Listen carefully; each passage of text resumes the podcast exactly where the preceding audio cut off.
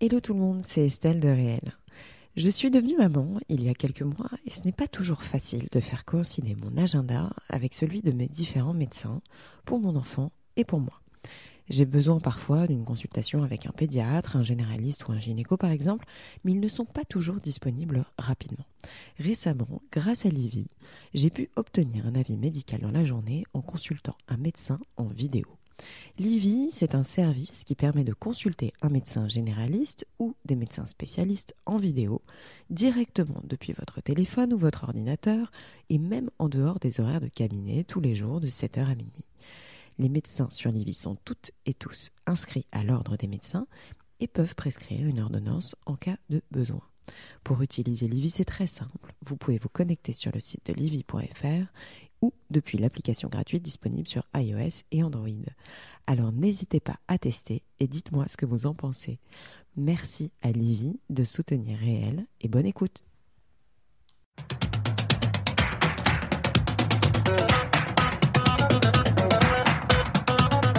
Bonjour à tous, je m'appelle Estelle Abou et je vous souhaite la bienvenue sur Réel. Avec ce podcast, je donne la parole à des personnalités qui ont un impact positif, réel, sur l'autre, l'économie, l'environnement ou les générations futures. Par leurs actions, leurs entreprises, leurs pensées, leurs œuvres ou leurs visions, ces hommes et ces femmes contribuent d'une manière ou d'une autre au monde de demain et à celui d'aujourd'hui. Si vous aimez le podcast et que vous voulez me soutenir dans ma démarche, la meilleure manière de le faire, c'est de vous abonner, de mettre 5 étoiles à l'épisode, de le commenter ou encore d'en parler autour de vous sur les réseaux sociaux et dans la vie réelle. Alors je vous souhaite une très bonne écoute et on y va. Mon objectif, ce n'était pas d'apporter des connaissances, c'était moins d'apporter des connaissances euh, en management à des jeunes que de les former sur le plan humain. Et c'est là le vrai problème de notre système éducatif actuel. Parce que tout le monde est convaincu, à commencer par les parents, que plus euh, on fait ingurgiter de connaissances à leurs enfants, plus ils ont de diplômes, hein, et plus ils auront de chances d'avoir demain des responsabilités. Et ça, c'est totalement faux. Il faut que les parents réalisent que tous les domaines d'activité, sauf quelques rares exceptions. Hein. Dans tous les domaines d'activité, la réussite d'un jeune va reposer sur ses qualités humaines avant de reposer sur le volume de leurs connaissances. Surtout aujourd'hui avec Internet, hein, parce que de toute façon, les choses évaluent tellement vite hein, sur le plan technique que, y compris dans le domaine scientifique, dans la formation d'ingénieurs, les choses qui sont enseignées sont déjà dépassées. L'homme que vous allez entendre a formé des centaines de chefs d'entreprise et directeurs généraux, et selon lui, le point commun entre un nageur de combat et un leader, c'est la confiance dans son équipe. Tour à tour qualifié par son entourage de soldat de la formation, de visionnaire, de combattant, il est hors du commun, généreux, altruiste, révolutionnaire et ne mâche vraiment pas ces mots, vous allez pouvoir vous en rendre compte. Outre sa capacité à avoir fédéré autour de lui un corps professoral constitué de patrons du CAC 40 et de tout horizon confondu finalement, il a lui-même développé plusieurs entreprises. Sa bibliographie sur le sujet du management fait désormais référence avec L'art de diriger, qui est le premier livre sur le sujet à mêler pratique et théorie, et même si vous trouverez sa biographie facilement, j'ai quand même envie de partager avec vous quelques points saillants de sa vie qui m'ont marqué. Il a lâché super tôt le parcours scolaire pour l'armée. Parachutiste puis officier affecté aux nageurs de combat, il a créé de toutes pièces un sous-marin ultra performant.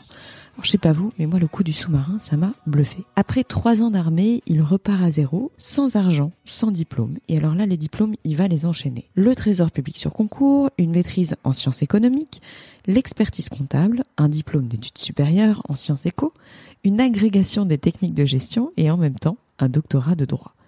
Nommé directeur des études d'un institut d'administration des entreprises, il en fait tout simplement le deuxième de France en moins de deux ans. Et ensuite, il s'envole pour les États-Unis. L'université de Stanford en Californie l'accueille comme professeur de recherche. Il y va sans parler l'anglais, ça lui fait pas peur. Et dès son retour en 73, il est embauché par l'école HEC où il enseigne la stratégie avant de créer en 78 le célèbre département HEC Entrepreneur. Diplômé de ce master, je peux vous dire qu'il a littéralement changé ma vie, autant humainement que professionnellement. J'y ai rencontré certains de mes plus chers amis et j'ai appris dans l'action, à travers des missions terrain consacrées à la création d'entreprises, au redressement, à la cession, au conseil en développement, à la vente et à la communication. Cet épisode, j'ai envie de vous dire que c'est un cadeau. Bah oui, parce qu'en fait c'est un cours de haut niveau gratuit délivré par un professeur hors du commun. Il risque de vous surprendre par sa vision des écoles de commerce et sa volonté de faire bouger les lignes. Vous pourrez le constater par vous-même. On soulève d'une certaine manière le couvercle d'une grande soupe avalée depuis peut-être un peu trop longtemps sans avoir été remise en question. De fait, on aborde avec lui l'importance de la formation humaine qui ne peut venir que du terrain, l'intelligence du cœur pas encore assez valorisée à l'école ou dans l'enseignement supérieur, les deux indispensables du bon manager, le courage et la générosité, sa vision de la France et ce qu'il faudrait selon lui changer radicalement dans la formation des générations futures. L'interview, petite précision, a été enregistrée en mars, euh, au tout début de l'épidémie de coronavirus. La diffuser maintenant, bah, c'est une manière pour moi de lui rendre hommage, de rendre hommage également à l'enseignement et à toutes celles et ceux qui consacrent leur vie, jusqu'à la perdre, à la transmission de leur savoir. Robert, un grand, grand merci pour ce moment avec vous. C'était vraiment un privilège. Et à vous toutes et tous, très bonne écoute avec l'illustre monsieur Robert Papin, fondateur d'HEC Entrepreneur. Robert, merci beaucoup d'avoir accepté mon invitation dans mon podcast. Euh, je suis très émue et très honorée. On n'a aucune raison de l'être. Ah bah si, si, si, si. Euh, vous êtes une légende, sachez-le. Enfin, je pense que vous le savez pour beaucoup de monde. Mais je vais commencer euh, par vous demander de vous présenter, si ça ne vous dérange pas, autant professionnellement que personnellement. Mais est-ce que vous pouvez vous présenter, s'il vous plaît? Oui, euh, votre question m'amène euh, à, penser, je crois que c'est De Vos qui a, qui a dit euh, quand tu te retournes vers ton passé, ton avenir, tu l'as dans le dos. donc, votre question est donc dangereuse pour moi. non, bon, simplement, j'ai effectivement une histoire très, très, très bousculée.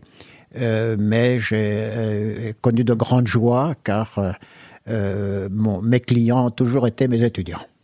Oui. Et mes étudiants, je crois, effectivement, se sont éclatés. Donc c'était mon, c'était mon rêve. HEC Entrepreneur a changé, je pense, je peux le dire, ma vie au sens global. Est-ce que vous pouvez nous parler Alors, même si vous voulez pas revenir sur votre parcours, vous avez quand même un, une vie et puis plus je l'ai relu en préparant l'interview, plus je me suis dit, mais c'est quand même incroyable. Vous avez euh, créé HEC Entrepreneur après moult, euh, moult choses euh, impressionnantes. Vous avez été officier des commandos parachutistes et de nageur de combat, n'est-ce pas? Oui. Votre parcours à la fois... Enfin, vous avez une quantité de diplômes impressionnante. Vous avez créé des entreprises.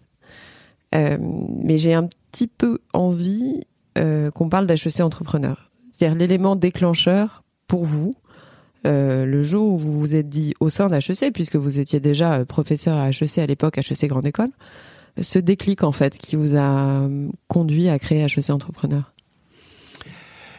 Bien, on, m'a posé la question lors du 40e anniversaire d'HEC bah Entrepreneur. Mm. Et, euh, Parce que c'était en 78. Euh, oui, euh, je m'en souviens plus d'ailleurs. Mm. euh, la, la, création était sur 78, oui. Et je, je, vous avoue que jamais je me suis posé la question. Mm-hmm. Alors, d'une part, euh, euh, j'ai jamais eu le temps de me, me poser la question. J'en voyais pas l'intérêt, hein, mm-hmm. car euh, c'est le futur qui, qui m'intéressait. Bon, et ce n'est qu'au cours d'un euh, d'un déjeuner mhm. avec euh, euh, quelqu'un qui sort de l'ordinaire, hein, qui s'appelle Christian Arbulot, qui a créé l'école de guerre de, guerre économique. Hein, la guerre économique aujourd'hui, c'est quand même stratégique. Hein.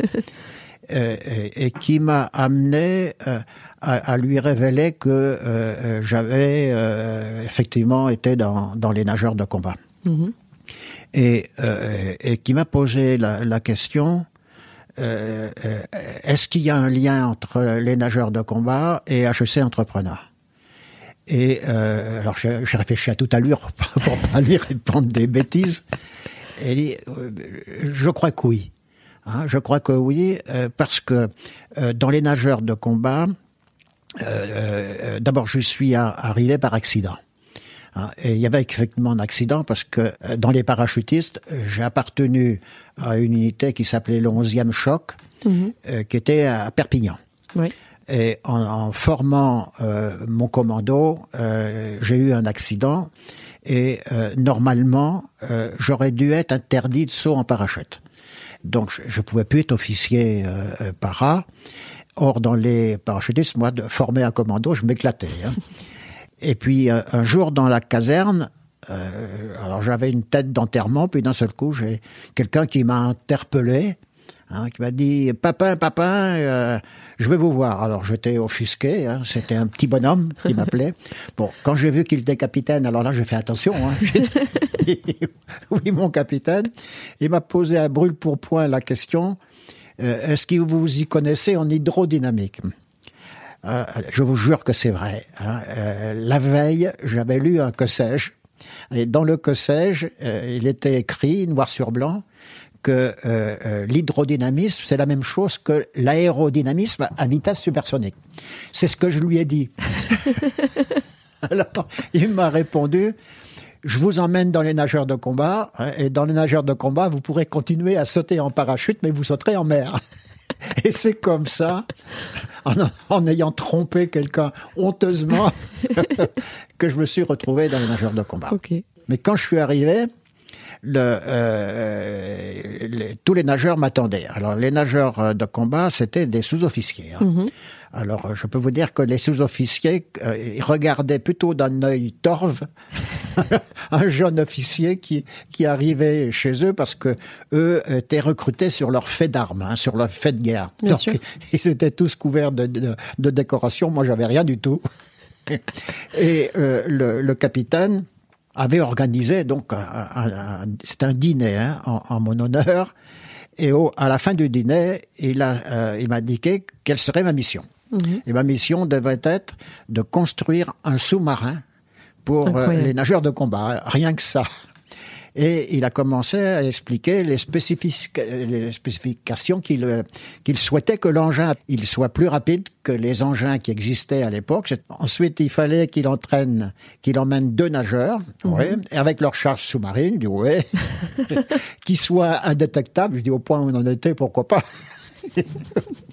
et puis qu'il soit construit en un an. Je dis, bon, ça c'est une mission impossible. Et puis euh, euh, à ce moment-là, j'ai réalisé quelque chose. Hein. Ce type, il savait que j'avais fait des études de mathématiques. Hein. J'ai fait maths sup et maths p, puis j'avais démissionné de maths p euh, euh, pour rejoindre les, parachutistes mhm. coloniaux. Donc, euh, il, le savait. Hein. Mais ce type-là, j'ai réalisé qu'il était convaincu que j'arriverais. Hein, que j'arrive, alors que moi je n'étais pas du tout, hein, que, que j'arriverais à construire ce sous-marin, hein, et il mettait tous les sous-officiers euh, à ma disposition pour le construire. Bon, et quelque part par la suite, Hein, je dis, moi, je me trouve pas plus intelligent que les, les, les, les jeunes euh, que, que, je vais rencontrer. Hein, mais si on a réussi cet engin, c'est qu'il avait fait, il m'avait fait complètement confiance. confiance. Hein, et, et, de là, l'idée que dans la formation, euh, et notamment dans la formation de futurs leaders, euh, appliquer ce principe-là peut donner des résultats aussi étonnants. C'est là qu'est le lien. Et, ce type, ce patron de l'école de guerre économique, a fait ce, lien-là. Et c'est lui qui m'a dit, mais euh, tu devrais raconter ton histoire. Je dis, bon, je, je vois pas l'intérêt. Mais il dit, non, si tu racontes ton histoire, tu vas inciter les jeunes Hein, qu'on forme aujourd'hui les chefs d'entreprise à faire confiance complètement à leurs collaborateurs et à, les aider pour qu'ils atteignent des objectifs ambitieux. Et ça, ça, ça a été le, guide de euh, toute ma vie, et notamment HEC Entrepreneur. Mm. Hein, je vous l'avez euh, remarqué puisque vous avez fait HEC mm. Entrepreneur. Euh, quand on donne à des étudiants des missions quasi impossibles, Hein, euh, et que on les aide à atteindre des objectifs ambitieux, il y a de fortes chances pour qu'ils les atteignent. Hein, c'est ça le, ça de lien. Mm. Bon, c'est vrai que euh, dans notre société, hein, c'est pas facile d'innover, mais c'est le prix à payer. Mm. Alors, juste pour revenir quand même sur l'essence même d'HEC Entrepreneur, l'ADN, c'était... euh, alors, je sais pas si ce slogan euh, vous parle encore, mais c'était euh, Jetez-les à l'eau, ils apprendront à nager Hmm. Je sais pas si ça vous parle. Ben si. le problème, c'est que euh, euh, je pouvais pas les jeter à l'eau, moi, hein, Mm. parce que euh, euh, d'abord euh, ils auraient bu la tasse,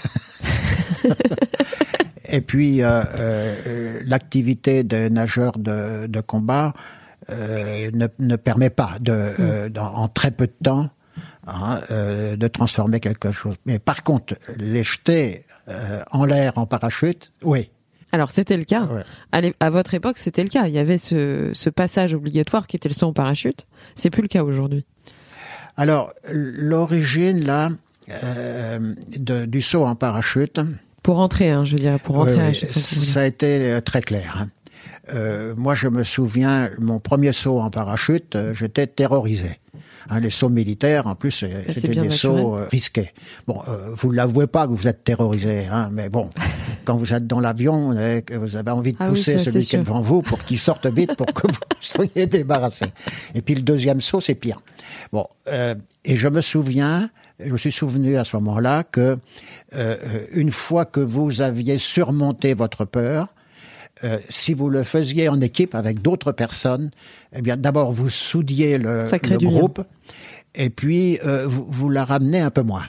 Or, euh, euh, HEC Entrepreneur, j'ai voulu euh, mélanger euh, des étudiants euh, de euh, Milieux différents. de- de- de- d'origines différentes, de formations euh, différentes, euh, et, et notamment de mélanger les HEC avec des ingénieurs. Or, euh, je savais ce qui allait se passer. Hein, les, les HEC euh, traiteraient les, les ingénieurs de voleurs de diplômes, hein, et les ingénieurs euh, traiteraient euh, les, les HEC des petits cons. Hein, parce que un ingénieur qui est déjà diplômé, parce qu'on prenait des ingénieurs déjà diplômés, en général un ou deux ans de plus. Ouais. Donc, euh, pour le travail en équipe, euh, à ce moment-là, ça pose de gros problèmes. Hein, Donc, il fallait que je, je règle ce problème et je l'ai réglé par le saut en parachute. hein. Quand ils étaient, ils avaient tous peur. euh, à la sortie de l'avion, on les filmait à la sortie de l'avion, on les voyait qu'ils avaient tous peur, plus personne ne leur amenait. Hein, donc euh, ça a été euh, un exercice de modestie, Bien sûr. mais en plus un, résultat de cohésion hein, de, euh, de, de- de l'équipe. Bon, c'est anecdotique, mais ça, ça a eu un impact effectivement important. Ils étaient très peu nombreux au début, les promus. Les personnes qui faisaient, euh, qui arrivaient à intégrer HEC Entrepreneur, il y en avait très peu. Ils étaient une trentaine, je crois même pas. Oui. Alors, euh, quel était moi mon objectif hein? Moi, je voulais euh, former des leaders dans notre pays. hein. Notre pays a besoin de leaders. Hein, donc de gens euh, qui sont capables de mobiliser leurs collaborateurs, de euh, déléguer des responsabilités à leurs collaborateurs hein, et de les inciter eux-mêmes à relever des, des défis. Euh, mon objectif, ce n'était pas d'apporter des connaissances, c'était moins d'apporter des connaissances euh, en management à des jeunes que de les former sur le plan humain. Hein, euh, Et c'est là le vrai problème de notre système éducatif actuel.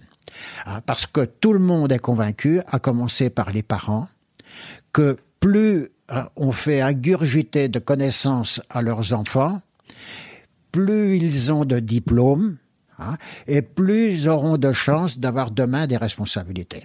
Et ça, c'est totalement faux. Je suis d'accord. Il faut que les parents réalisent que dans tous les domaines d'activité, sauf quelques rares exceptions, la réussite d'un jeune va reposer sur ses qualités humaines avant de reposer sur le volume de leurs connaissances. Bien. Surtout aujourd'hui avec Internet. Hein, parce que de toute façon, ça, les choses évaluent tellement vite hein, sur le plan technique que, y compris dans le domaine scientifique, Mm. hein, y compris dans la demande, dans la formation d'ingénieurs, Bien sûr. hein, les choses qu'ils ont enseignées sont déjà dépassées. Hein. Par contre, la formation humaine est négligée.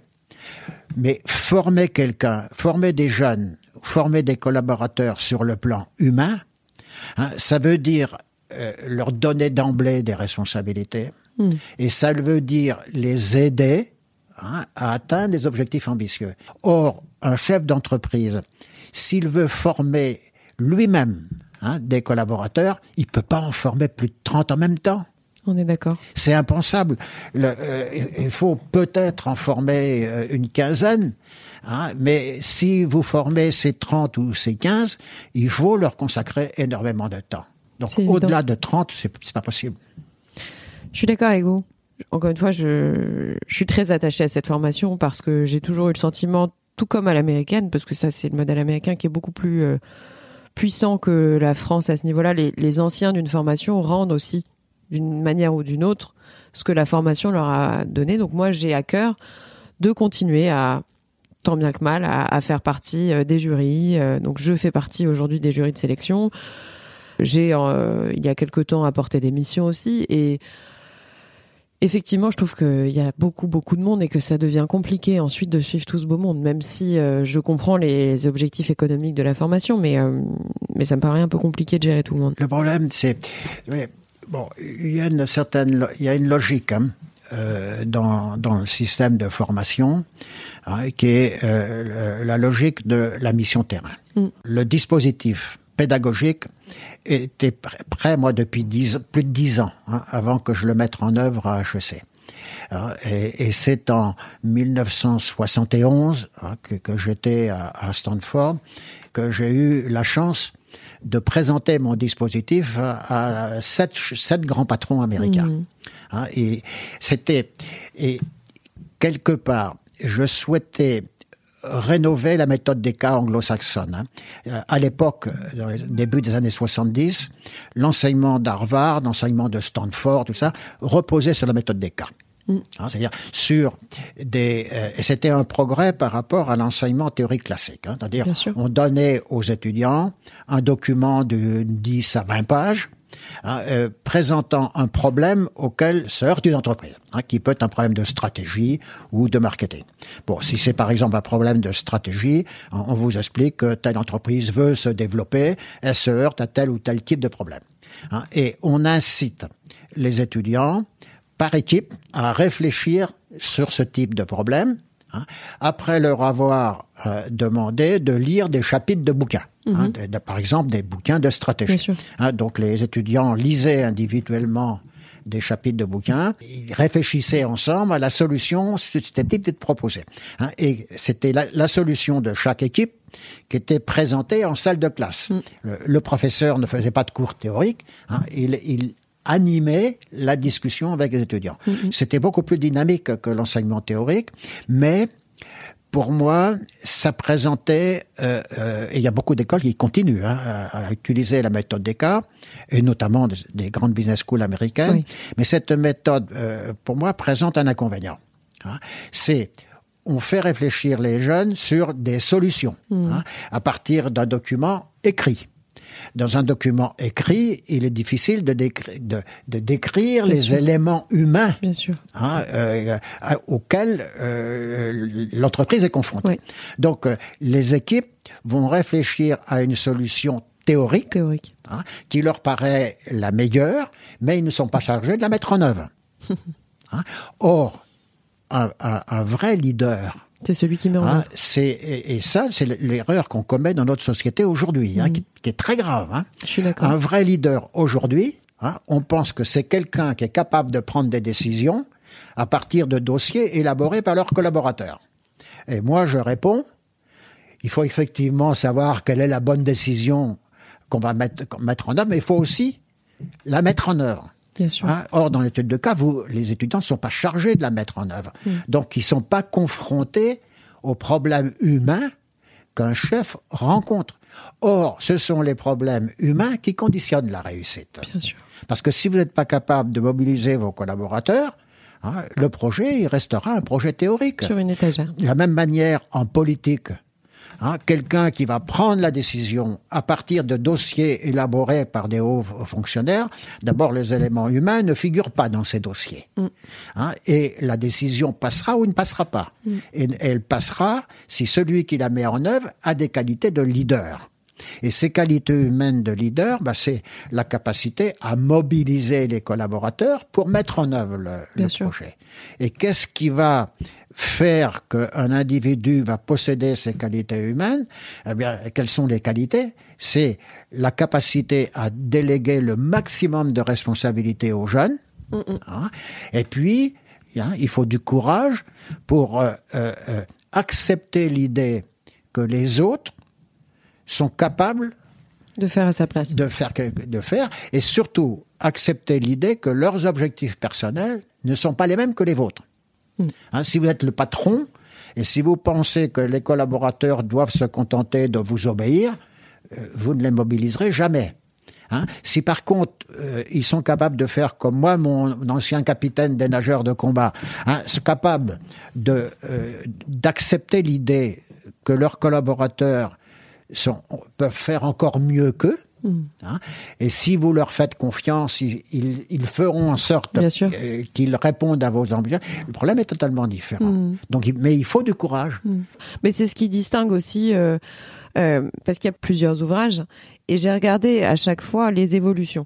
C'est-à-dire qu'on est aussi par, enfin, l'art de diriger qui est une référence, euh, mais peut-être que les gens distinguent mal aujourd'hui ce qui est un leader, ce qui est un chef, ce qui est un manager, et euh, les notions sont pas forcément euh, toutes comprises euh, par tout le monde. Alors, que ça se distingue euh, clairement. Parce qu'un manager est pas forcément un bon leader et un leader est pas forcément un bon manager. Non. Donc, Mais je- euh, quelque part, bon, il faut, faut- Moi, je suis très optimiste sur le futur, hein. Euh, mais euh, je suis très pessimiste à court terme, Hein, parce que euh, un, un vrai leader doit poser, posséder deux qualités. Hein. C'est le courage et le cœur. et la générosité. hein. Le courage euh, euh, d'accepter que leurs subordonnés poursuivent des objectifs qui ne sont pas les mêmes que les siens Ouais. Et le, le courage de reconnaître que c'est normal.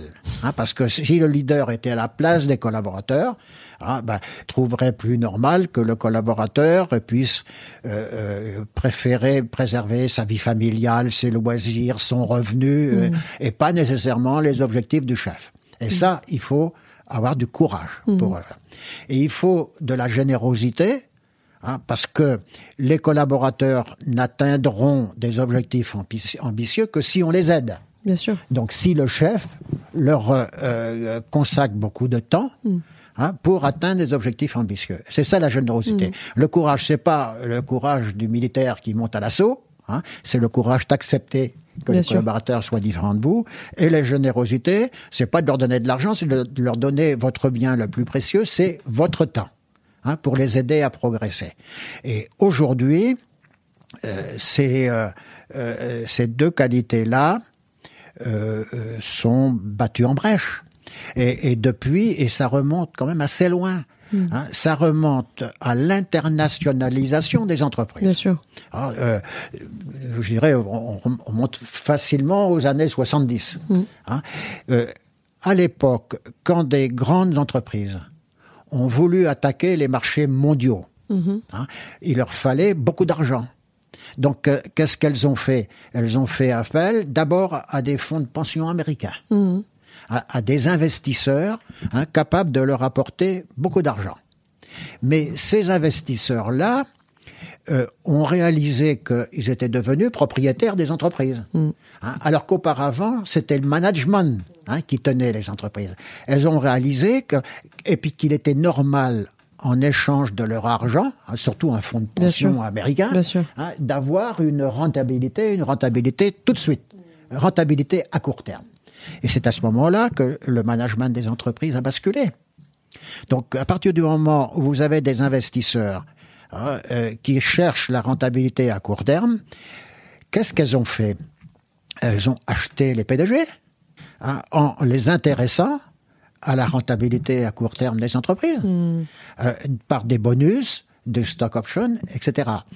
Un patron tout seul, il peut pas euh, tout seul augmenter la rentabilité. Donc, il va s'entourer de collaborateurs, et notamment de collaborateurs qui sortent, par exemple, des écoles de management. Hein, qui sont capables de faire de beaux dossiers et d'indiquer les économies qu'on peut réaliser hein, et les profits qu'on peut réaliser, par exemple, en diversifiant. Et les PDG, qu'est-ce qu'ils ont fait pour motiver ces, ces, collaborateurs directs? Même chose, bonus et stock option. Mais, mais les bonus et stock option aujourd'hui, ils bénéficient à, ces jeunes. Je ne vais pas décrier mon école à laquelle je suis attaché, hein, mais qui sortent des grandes écoles, l'ENA, euh, les, les, grandes écoles de management, etc. Et ces gens-là, hein, euh, qui ont été formés par la méthode des cas, sont convaincus hein, que ce sont eux Bien sûr. les stratèges, que ce sont eux les leaders, pas ceux qui mettent en œuvre leurs projets. Et c'est une erreur monumentale.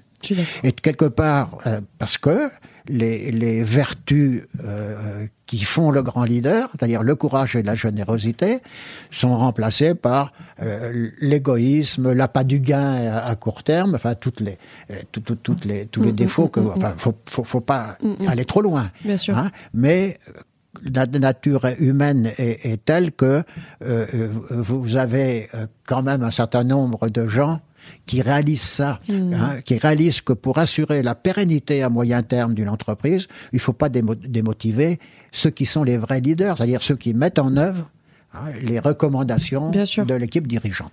Alors, je caricature, mais à peine. Je suis d'accord avec vous. Et ça, ça a des conséquences, ça devrait avoir des conséquences sur la formation. Mais euh, les écoles, euh, aussi bien de management que des écoles de l'ENA, leur enseignement est totalement dépassé. Caduc. Hein, dire il faut aujourd'hui, et on comprend bien ce qui s'est passé. C'est un peu le même phénomène que pour les entreprises. On comprend bien ce qui s'est passé.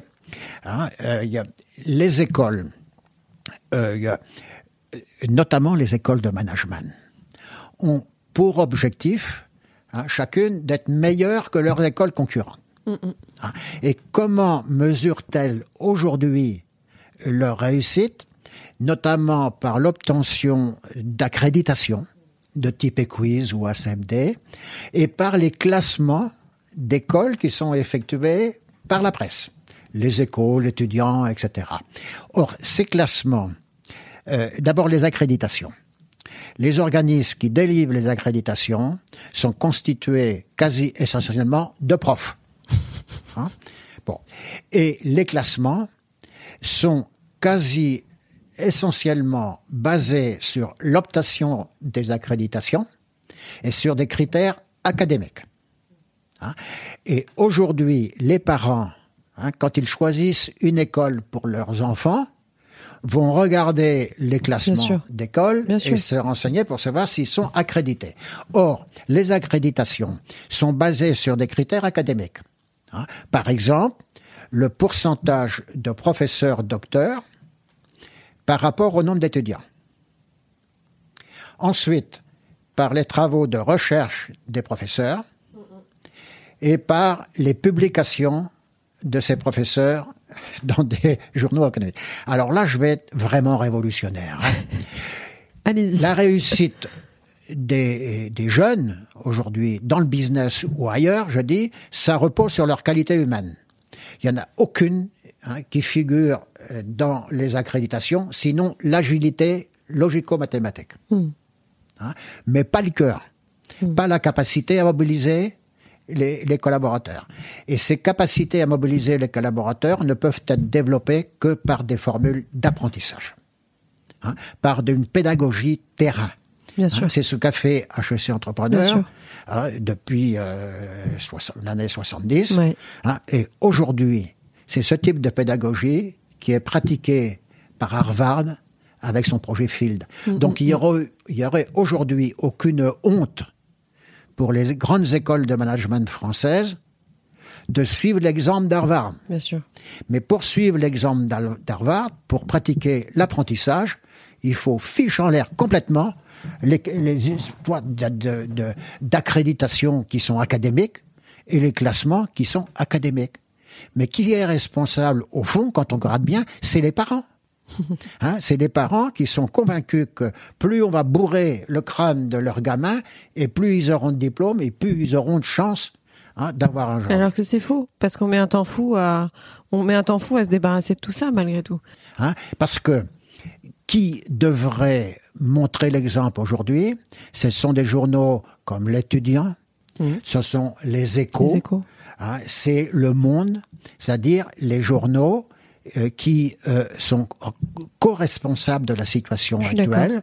hein, et pour trouver un journal qui va avoir le courage de dire changeons le système, eh ben, je vous dis, il faut un sacré courage. Hein. Pourquoi?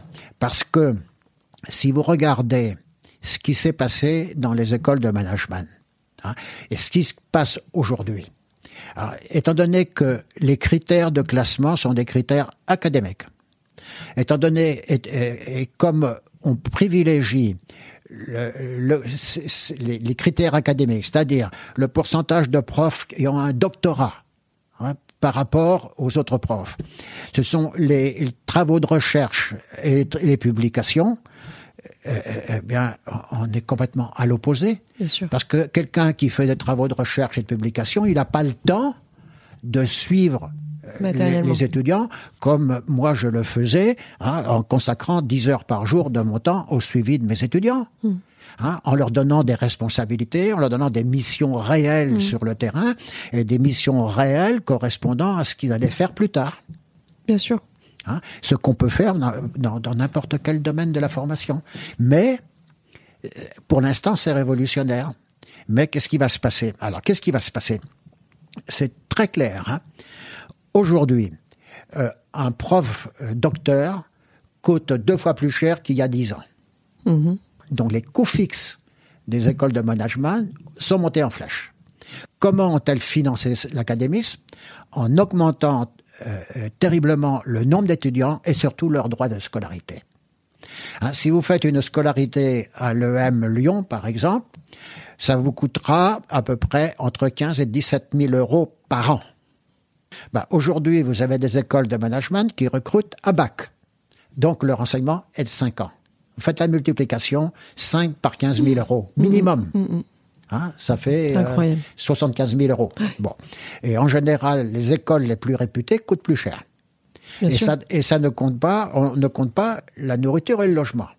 Ça veut dire que aujourd'hui, pour faire un master dans une école de management, il faut grosso modo 80 000 euros. Quels sont les Français qui peuvent déboucher, débourser 80 000 euros? Alors, ça veut dire que si une famille n'est pas aisée, elle va emprunter. Hein. si vous empruntez 80 000 euros, vous voyez qu'est-ce qui va se passer quand le jeune va sortir de l'école. Alors, on vous dit aujourd'hui, mais les jeunes eux-mêmes peuvent emprunter. Si vous, vous empruntez 80 000 euros, hein, vous aurez peut-être un taux euh, zéro. hein, vous aurez un prêt à taux zéro. Peut-être même, on vous donnera un ou deux ans hein, avant de commencer à rembourser votre prêt. Hein, si c'est un prêt sur 10 ans, vous voyez, ça fait 8 000 euros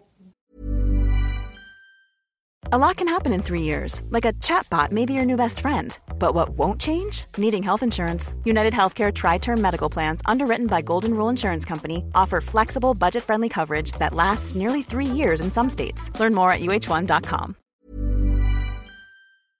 par an. Hein, et 8 000 euros par an, si vous divisez par 12, ça fait 400 à 600 euros.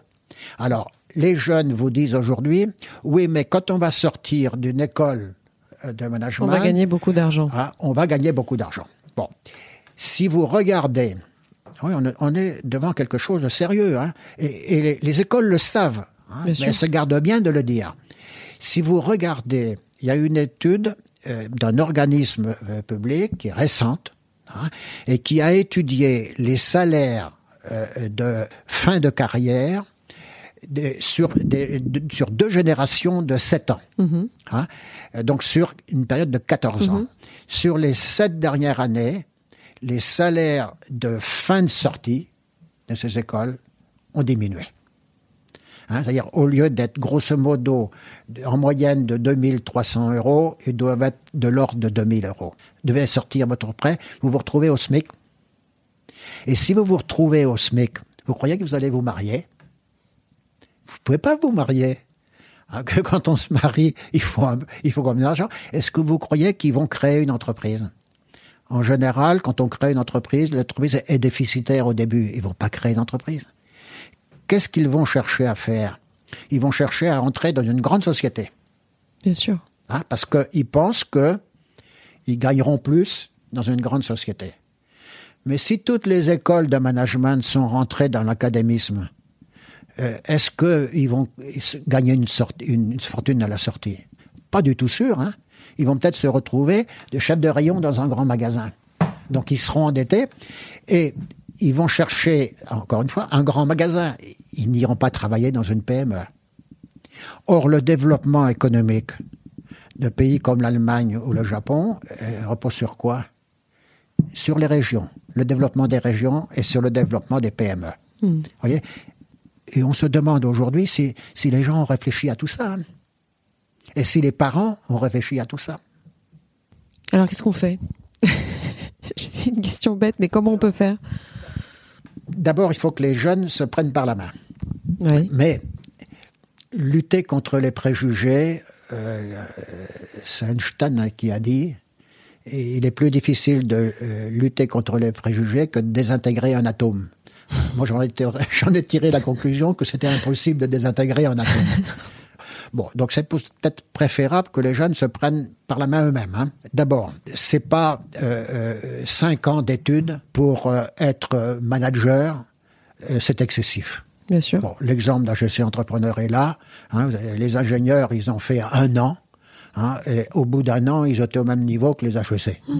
Donc cinq ans, c'est trop. Hein, surtout si on pratique des pédagogies actives. Moi, je dis deux ans. Hein, euh, euh, si vous voulez même trois ans, euh, dans un an à l'étranger pour euh, hein, se changer les, les, idées, mais nous on a, on atteigné l'objectif en mhm. un an. Bon, donc les études sont trop longues. Alors il existe hein, des, des, systèmes du type BTS mhm. hein, qui IUT. Bien sûr. Mais le drame, c'est que les jeunes, quand ils font un BTS et un IUT, ils veulent ensuite un master. Donc euh, il faudrait qu'ils soient un peu plus raisonnables. Ah, les Mais d'autant qu'ils sont bons en entreprise, euh, bah, ces personnes qui sont sorties ah, justement du, de bah l'entreprise. c'est les parents, c'est. Mmh. Non, puis il y a aussi un côté honorifique, il y a aussi un bah côté euh, parce que quand on a fait HEC ou quand on a fait une grande école, on a l'impression, enfin, je pense à tort, que on fait partie de l'élite. Ben oui, mais ça c'est complètement faux. Mmh. bon, j'ai fait un, un doctorat d'économie, enfin bon, vous n'avez pas fait que ça, hein, Robert. J'ai perdu mon temps. J'étais obligé parce que je pouvais pas innover. Ce qui m'intéressait, c'est d'innover. C'était un passage obligatoire. Euh, euh, à un niveau élevé. Euh, bon, j'ai perdu mon temps. Bon, mais complètement. ensuite, d'autres diplômes. Là où j'ai le plus appris de management, c'est quand je préparais moi-même, par moi-même, l'expertise comptable. Bon. Hmm. Donc, euh, mais aujourd'hui, vous avez des IAE, hein, euh, des IAE qui euh, pratiquent des droits de scolarité raisonnables. Mais donc vous disiez, excusez-moi, je vous coupe, mais vous disiez c'était aux, jeunes de se prendre en main. il faut raccourcir le délai d'études, très bien, mais concrètement, concrètement, comment ça se passe? C'est-à-dire que si demain on dit voilà, on arrête de remplir les écoles de commerce en pensant que c'est le Graal, on privilégie donc dans ce cas davantage des formations qui nous permettent d'être dans l'entreprise le plus tôt possible. Bah, euh, prenez euh, votre exemple, vous n'auriez pas fait euh, je suis entrepreneur, vous auriez fait la même chose. Hein. Vous avez, vous auriez mais alors là où je vous, alors là où il y a un truc qui me concerne et je pense concerne beaucoup de monde, c'est la France où les systèmes sont faits très simplement. Euh, moi, un jour, on m'a répondu, quand j'étais déjà dans l'entreprise, je ne citerai pas l'entreprise en question parce que elle n'a pas forcément très bien fini, mais euh, on m'a dit, mais tu n'as pas un profil exceptionnel parce que tu n'as pas fait une grande école. Là, c'est un cas extrême, mais je pense que à la fois de la part des jeunes et des entreprises et des systèmes, c'est-à-dire que moi, ma vie a changé aussi d'une certaine manière quand il y avait HEC sur mon CV parce que en face de moi, j'avais des employeurs, j'avais des clients, j'avais donc HEC, c'est encore aujourd'hui une sorte de passeport, euh, mais je parle d'HEC comme ça peut être le cas pour le SCP, euh, l'EDEC et le SCP, mais c'est euh, aujourd'hui, c'est vrai que ça, d'une part, c'est un passeport, d'une part, ça augmente malgré tout et de manière arithmétique le salaire de quelqu'un. Enfin, on n'est jamais payé mieux que quand on a fait une école de commerce, même si on n'est pas suffisamment payé forcément. Et après, je pense que ça donne confiance aussi. C'est-à-dire que moi, je me suis sentie un peu plus à l'aise Même si effectivement j'aurais certainement fait la même chose. Mais je me suis sentie davantage en position de force ou davantage en plus mieux dans mes baskets en fait, tout simplement en ayant fait HEC. Et encore, j'ai pas fait HEC grande école, mais je crois que ça donne aussi euh, euh, humainement des qualités qu'on n'a pas forcément quand on n'a pas fait une grande école. Le jour où la Cour des comptes euh, va s'intéresser aux écoles de management, va regarder le doublement des salaires des profs qui n'enseignent pas, hein, parce qu'ils font des recherches et des publications, qui vont réaliser que les recherches et publications des profs, elles servent pas à grand chose. Mm. Il y a de quoi se poser des questions. Hein. Bien sûr. Bon, en, plus, c'est des écoles qui ont quand même vécu pendant un certain temps sur des subsides publics. Hein, Ce qui n'est plus le moins moins le cas. Ben, c'est pour ça qu'ils paniquent un peu. C'est pour ça qu'elles sont de plus en plus chères. Mm. La, bulle financière aux États-Unis, Hein, euh, sur les droits de scolarité des jeunes américains, elle va exploser tôt ou tard. Mm. Et ça sera plus grave que pour les suprêmes. Bon, les parents, hein, sauf si demain, hein, les grandes écoles sont réservées aux gens riches, demain, on aura une bulle financière avec euh, les parents endettés, parce d'autant que les parents, on, arrive même aujourd'hui, hein, quand on discute avec les parents, à réaliser que ils trouvent normal de s'endetter pour payer les études de leurs enfants. Alors quand ce sont des gens riches, c'est pas grave, hein, mais quand c'est des gens qui sacrifient leur retraite pour ça, ça c'est grave. Je suis d'accord. Et on y est. On y est. Ouais, oui, c'est déjà le cas. pourquoi ça continue Mais ça va leur, leur, Mais je pense que ça va exploser à un moment ou à un autre. Ça va exploser. Attendez, moi je vois une école que j'ai redressée. Enfin, je n'ai redressé plusieurs, mais il y en a une que j'ai redressée. Bon, euh, et aujourd'hui, avait un merveilleux professeur de marketing. Hein, on ne lui donne plus le droit d'enseigner le marketing parce qu'il n'a pas le doctorat. Moi, je dis, ça me scandalise parce que alors, est-ce qu'il y a une solution? Mais oui, il y a une solution. encore une fois, la formation qui est la plus importante, c'est la formation humaine. Hein? C'est et la formation humaine, vous l'avez par l'apprentissage. Hein? Dire, vous l'avez par le terrain. Bon. Une formation par le terrain, quelles sont les personnes qui sont les mieux placées pour apporter cette formation terrain? Ce sont ceux qui sont sur le terrain. Si vous leur donnez des missions à ces étudiants. Vous pouvez leur donner des missions de marketing et autres. Mais si vous mm. voulez en faire un leader, hein, c'est-à-dire un chef, hein, ou un manager, c'est-à-dire que, d'abord tout le monde veut être chef. Hein, et, et c'est normal, c'est sain pour l'économie. Bon, si quelqu'un veut être chef dans une entreprise, vous devriez leur donner des missions terrain qui correspondront à leurs responsabilités futures. Hein. Si vous voulez faire former un manager, Hein. Euh, un manager, euh, quelles seront ses missions les plus importantes? C'est créer son entreprise. C'est la, redresser, hein, parce que tôt ou tard, il, sera nécessairement confronté à des difficultés. Ça sera la développer, hein, et ça sera la céder. Bon, ben donc, euh, si vous leur donnez des missions terrain pour former des managers, vous pouvez leur donner des missions création, redressement, reprise, conseil, et, et, et, aussi communication mm, mm, mm. et, négociation, parce que c'est important. Qui peut apporter ces missions? Ce sont des chefs d'entreprise, ce sont des cadres d'entreprise, dans des formules d'apprentissage. Et si vous mettez en œuvre des formules d'apprentissage, cette formule-là est gagnante-gagnante autant pour les étudiants que pour les professionnels de l'entreprise. Donc, ces professionnels de l'entreprise ne vous coûteront pas une fortune. Mm, mm, mm. Moi, la plupart des euh, chefs d'entreprise ou des cadres supérieurs que j'ai fait intervenir à HEC, ils intervenaient quasi bénévolement parce que c'était gagnant-gagnant au contact de jeunes Hein, ils, apprennent, ils apprennent aussi, bien sûr. Hein, d'exercer des responsabilités, vous êtes obligé de vous remettre en cause. Et un patron qui se remet en cause, c'est un patron qui demain sera plus efficace. Hmm. Alors, c'est des paroles, ça. Hein. Euh, tout le monde vous le dira. Mais mettre ça en œuvre, hmm. c'est sûr que euh, le métier de prof n'est plus le même. Hein. Mais il est aussi honorable et peut-être plus gratifiant. Parce que quand vous voyez vos étudiants s'éclater, c'est la plus belle satisfaction euh, pour, pour, pour, un prof. Non, mais d'autant que beaucoup de gens viennent à HEC Entrepreneur chercher une ligne supplémentaire sur leur CV pour aller en cabinet de conseil ou aller euh, dans C'est la cooptation. On est dans un on est, on est dans une économie. Bon, faut, faut, je vais être très, très brutal, hein, parce que j'ai envie que le, système change. Hmm. Euh, on est sous l'ancien régime. Bien sûr. Hein, où on achète, les parents riches achètent une charge Hein, qui sont les droits de scolarité à leurs enfants hein, pour pérenniser le système de cooptation. Mmh. Hein, les HEC cooptent d'anciens HEC, c'est c'est normal, c'est humain. Et, donc euh, il faut mieux sortir HEC que de sortir d'une école tartampion. Mais c'est pas parce que le mmh. système quelque part ne fonctionne pas correctement qu'il faut pas le remettre en cause. Parce que notre pédagogie, nous, euh, elle est pratiquée par Harvard. Euh, et, et euh, moi, j'avais rencontré Poutine euh, il y a longtemps, hein, alors qu'il était l'adjoint de Sobchak à Saint-Pétersbourg. Poutine, il est devenu président de la Russie, comme vous le savez. Et il a créé deux business schools près de Moscou, qui curieusement ressemblent étrangement à notre pédagogie.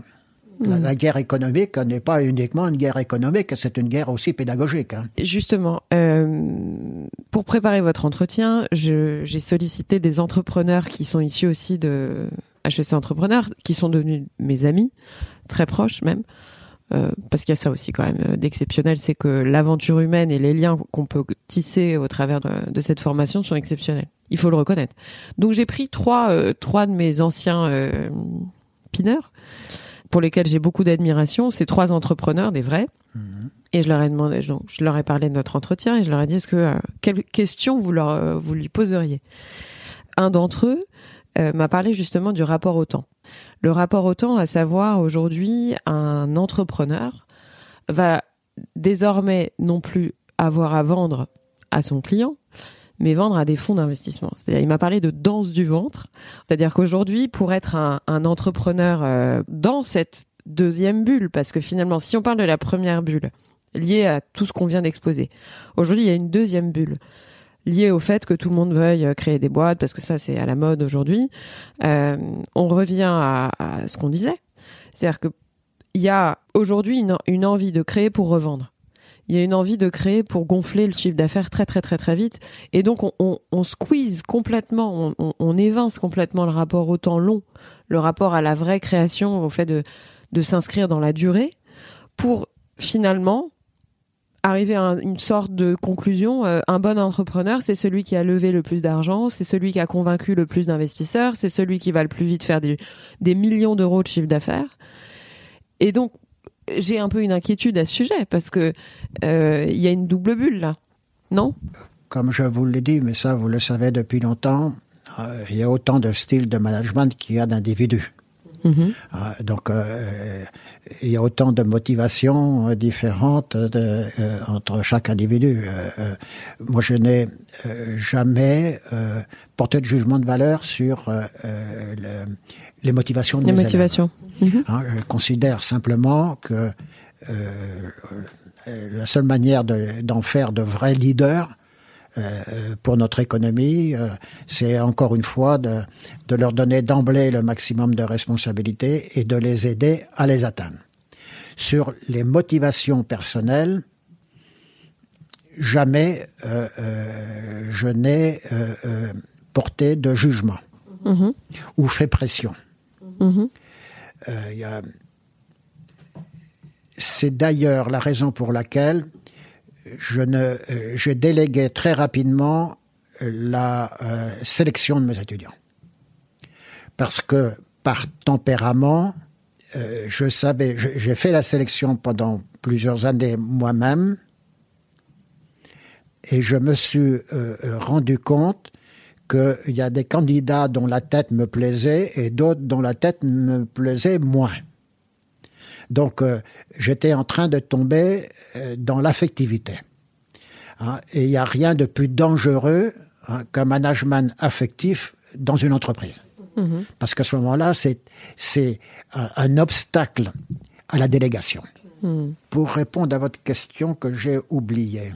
La question, c'était le rapport au temps. C'est-à-dire qu'aujourd'hui, on a de plus en plus d'entrepreneurs qui créent, même si effectivement euh, c'est louable de vouloir faire beaucoup de chiffre d'affaires, de vouloir euh, faire grandir une entreprise. Parfois, je me dis, oui, mais tout ça, c'est des boîtes qui sont pas rentables. Oui, là, je, je me raccroche, ça y est. Si vous voulez, mon, euh, en réalité, mon désir le plus cher dans HEC Entrepreneur, ça je l'ai jamais euh, dit. Hein. Je, l'ai écrit euh, peut-être récemment. Hein. Mm-hmm. Je l'ai jamais dit. C'est que chaque étudiant, quand il sortait, hein, avait pris confiance, avait pris conscience de son rêve futur. de son rêve le plus fou, c'est-à-dire ce, ce pourquoi hein, et, raison d'être. Ils, étaient prêts à, se battre jusqu'au bout. Hmm. Le fric, moi, n'est pas mon moteur. Hein, euh, mais euh, je pense que que quelqu'un n'ait pas le courage ou la générosité, je le comprends. Hein, on, est tous différents porter un jugement de valeur. Si je portais un jugement de valeur sur les gens qui manquent de courage ou qui manquent de générosité, je serais plus capable de former des leaders. Hein, puisque par essence, il faut que vous acceptiez de travailler et de mobiliser des gens qui sont différents de vous. Hein, et parmi ces gens, vous avez des gens qui ne cherchent que le fric, qui ne cherchent que le pouvoir, qui sont égoïstes, tout ça. Mais l'art de mobiliser les collaborateurs, hein, ça sera l'art de ne voir chez vos collaborateurs que les qualités qui vont favoriser la réalisation de vos projets à vous mm. et pas les défauts. Mm, mm. Parce que si vous voyez d'emblée les défauts, hein, euh, collaborateur, il va le sentir et vous ne le mobiliserez pas. Euh, à titre anecdotique, il y a une étudiante, une ancienne élève qu'aujourd'hui je respecte beaucoup, parce que quand elle est sortie d'HEC Entrepreneur, elle est allée former des entrepreneurs dans les banlieues euh, défavorisées. Mmh. Hein, c'est pas l'argent, c'est pas le pouvoir. C'était euh, ce rêve. Il, il s'explique sans doute par sa situation familiale antérieure, c'est probable, mais euh, moi je vois le résultat. Elle le fait. vous voyez, aujourd'hui à un jeune, euh, je dis, choisissez bien votre formation, Hein, mais le plus important, c'est ce dont vous rêvez dans la vie. Ensuite, ben, euh, de bâtir votre plan de votre plan de bataille pour atteindre ces objectifs. Hein. Mais si vous savez où vous rêvez, vous avez dix fois plus de chances hein, d'atteindre votre objectif que si vous, vous vous laissez guider par les circonstances. Parce qu'aujourd'hui, le défaut des jeunes, hein, c'est souvent de euh, d'évaluer leur réussite par rapport à les réussites d'autrui. Quel regard vous portez aujourd'hui sur ce monde euh, entrepreneurial, euh, on va dire 3.0 Je pense qu'il ne favorise pas mais les qualités auxquelles je tiens, auxquelles je tiens, et que ça explique pourquoi le pourcentage de gens démotivés dans les entreprises augmente. Hmm. Et pourquoi euh, bon, je vais être brutal, hein. pour moi, il n'est pas exclu que demain, notre pays soit un pays où on vienne délocaliser. C'est un scénario très pessimiste. Oui, mais très possible. Euh, attendez, quand vous voyez l'appât du gain, hein, l'égoïsme, euh, ça, peut nous mener à des catastrophes. Heureusement, il y a beaucoup de jeunes qui ont du ressort. Hein. Hmm. Mais euh, on, s'est trompé d'intelligence. On a cultivé l'intelligence logico-mathématique, on n'a pas cultivé l'intelligence du cœur. D'où les problèmes que rencontre Macron.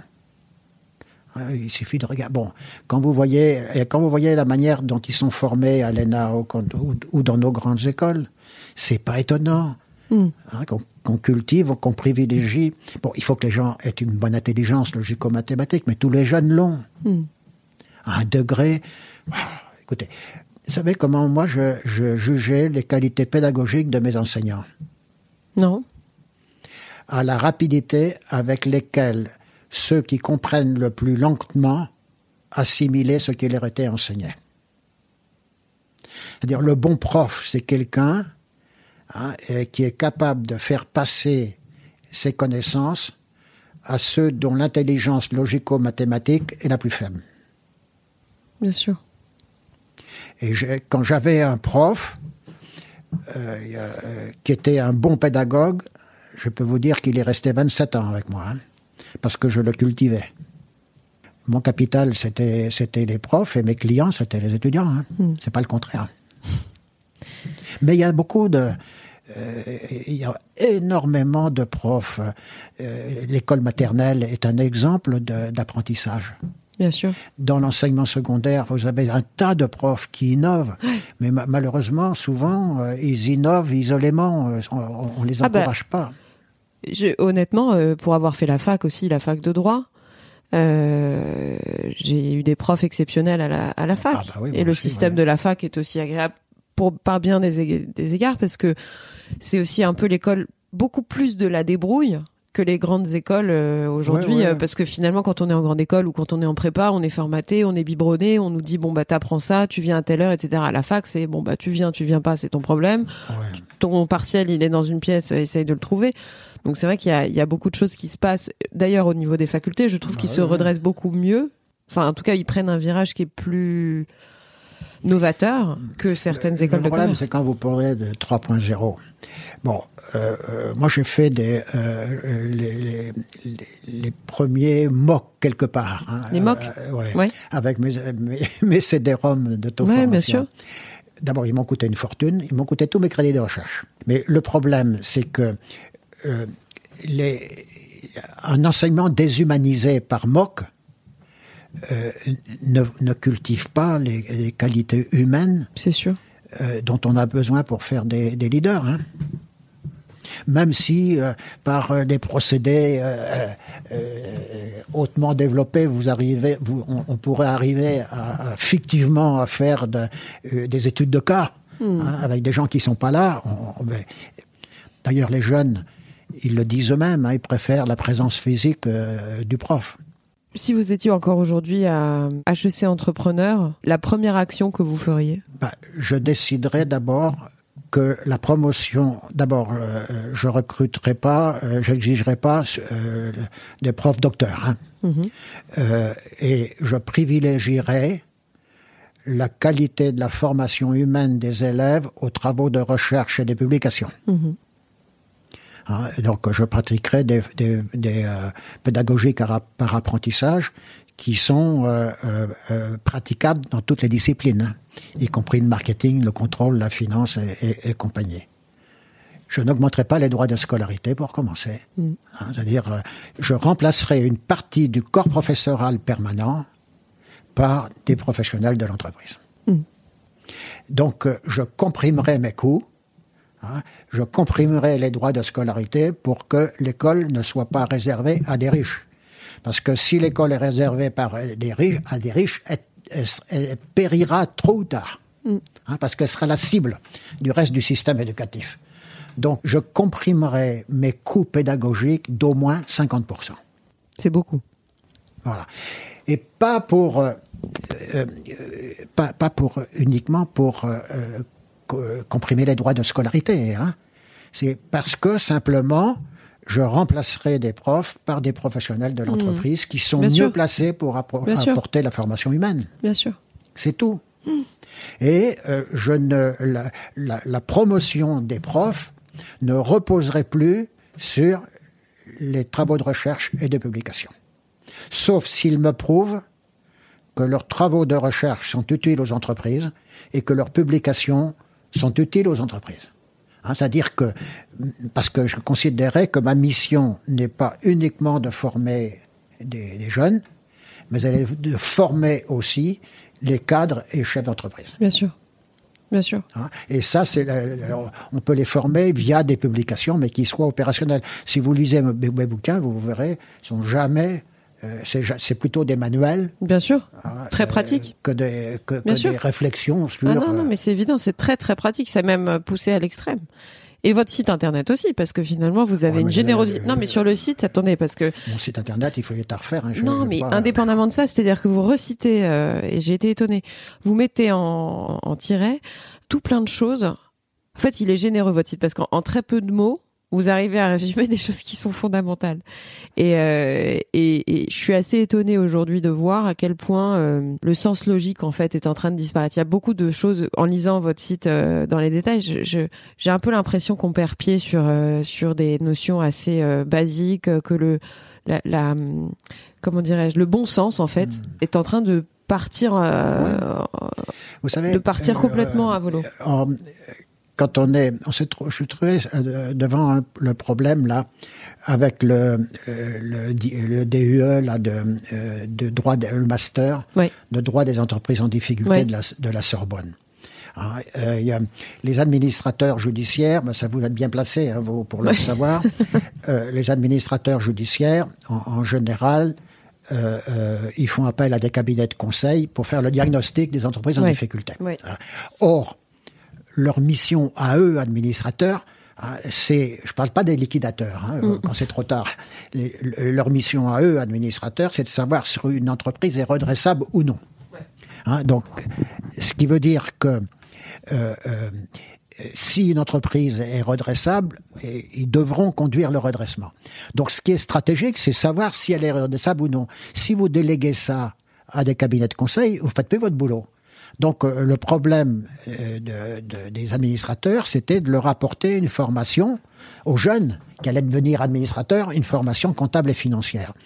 Bon, vous savez combien d'heures euh, de, formation en gestion comptable et financière qu'on leur a consacré En 25 heures, on est arrivé à leur faire comprendre que c'est pas parce qu'ils étaient juristes qui n'étaient pas capables d'assimiler des, des, notions financières.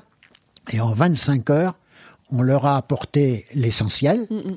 hein, mais ensuite, on les a mis sur le terrain pour mettre en œuvre ces connaissances hein, dans des entreprises euh, en difficulté. Et ayant mis ça en œuvre, ils ont retenu définitivement cette formation comptable et financière. Alors que si on leur avait dispensé une formation comptable en fac, Hein, ça aurait pris combien? Ça aurait pris deux ans? Hmm. Et au bout de deux ans, ils auraient tout oublié. Vous hmm. voyez là, en 25 heures, on a apporté l'essentiel. Hmm. Hein. et, ça, c'est les vertus de l'apprentissage. Hein. Quand, on, quand on met ça en œuvre tout de suite, on retient.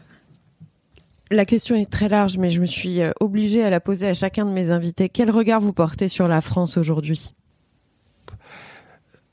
À la, enfin, vous voulez, terriblement pessimiste euh, quand je vois ce qui se passe. Euh, mais optimiste quand je vois le dynamisme des jeunes. Et que, euh, de toute façon, si les jeunes euh, veulent s'en sortir, il faut qu'ils sortent des sentiers battus. Je pense que je ferai un tout petit bouquin, comme, celui qui avait fait le bouquin Indignez-vous. Hein, mais il faudrait que je fasse un tout petit bouquin euh, pour dire ne, pas, pas révoltez-vous, hein, parce que euh, la révolution ça, ça n'apporte jamais euh, de rien, mais qui serait quelque chose comme vous êtes capable de faire de grandes choses. Il hmm. hein, faut être très très ambitieux. Parce que de toute façon, quelqu'un, ah, quelqu'un qui est intelligent aujourd'hui, et ils sont tous intelligents les jeunes. Hein, ouais, s'ils font HEC, ils ont raison de faire HEC. Hein parce que euh, la probabilité pour avoir un salaire beaucoup plus élevé euh, est, très importante. Au fait, combien vous étiez à HEC Entrepreneur euh, Combien avait d'étudiants chez Entrepreneur quand vous l'avez fait? 90. Combien? 80. Ah, réponse, hein.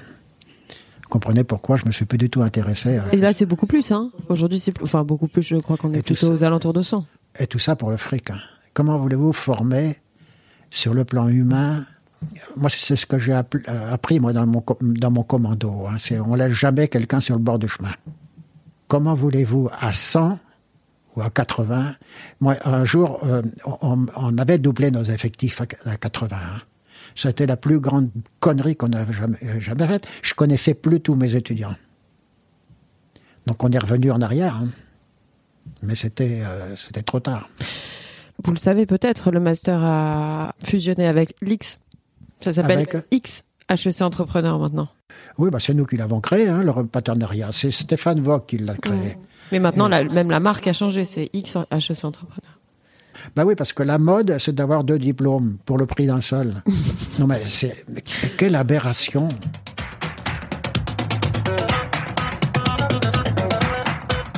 Avant de vous quitter, sachez que vous pouvez retrouver toutes les notes du podcast sur le site www.réel.fr.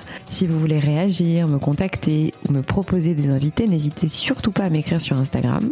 J'espère sincèrement que cet épisode vous a plu et qu'il vous donnera envie de vous abonner pour recevoir les notifications. Alors je vous dis à très vite pour un prochain épisode.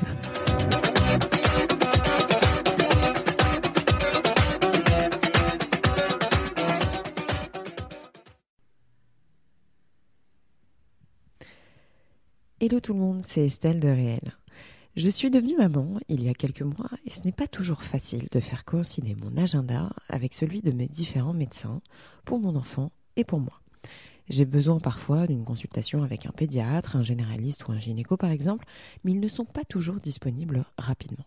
Récemment, grâce à Livy, j'ai pu obtenir un avis médical dans la journée en consultant un médecin en vidéo.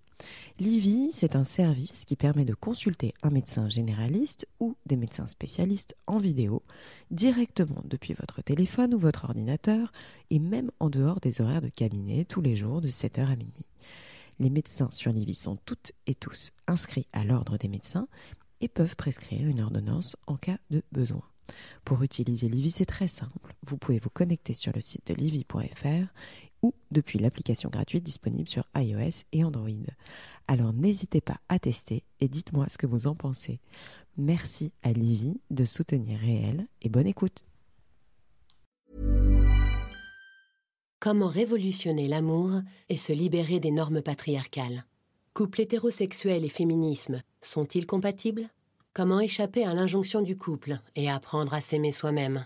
Il est temps d'ouvrir la discussion et de déconstruire notre vision hétérocentrée de l'amour et du couple.